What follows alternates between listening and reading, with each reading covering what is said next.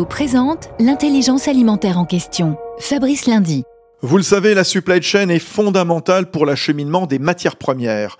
C'est ainsi que le mois dernier, SNCF Réseau signait une convention avec Soufflet, racheté par Envivo, premier exportateur français de céréales, afin de renforcer la place du ferroviaire.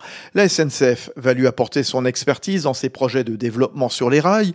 Soufflet qui l'an dernier a pu livrer grâce au train plus de 800 000 tonnes, une hausse de 20% par rapport à l'exercice précédent. Le groupe veut désormais en faire davantage afin d'améliorer la compétitivité de ses produits à l'export, tout en préservant la rémunération des agriculteurs.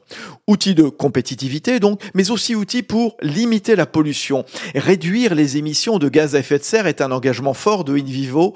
Le rail y a donc toute sa place, d'autant que l'État veut doubler la part du fret ferroviaire d'ici 8 ans. Union nationale des coopératives agricoles françaises, InVivo s'engage pour la transition agricole et alimentaire vers un agrosystème résilient.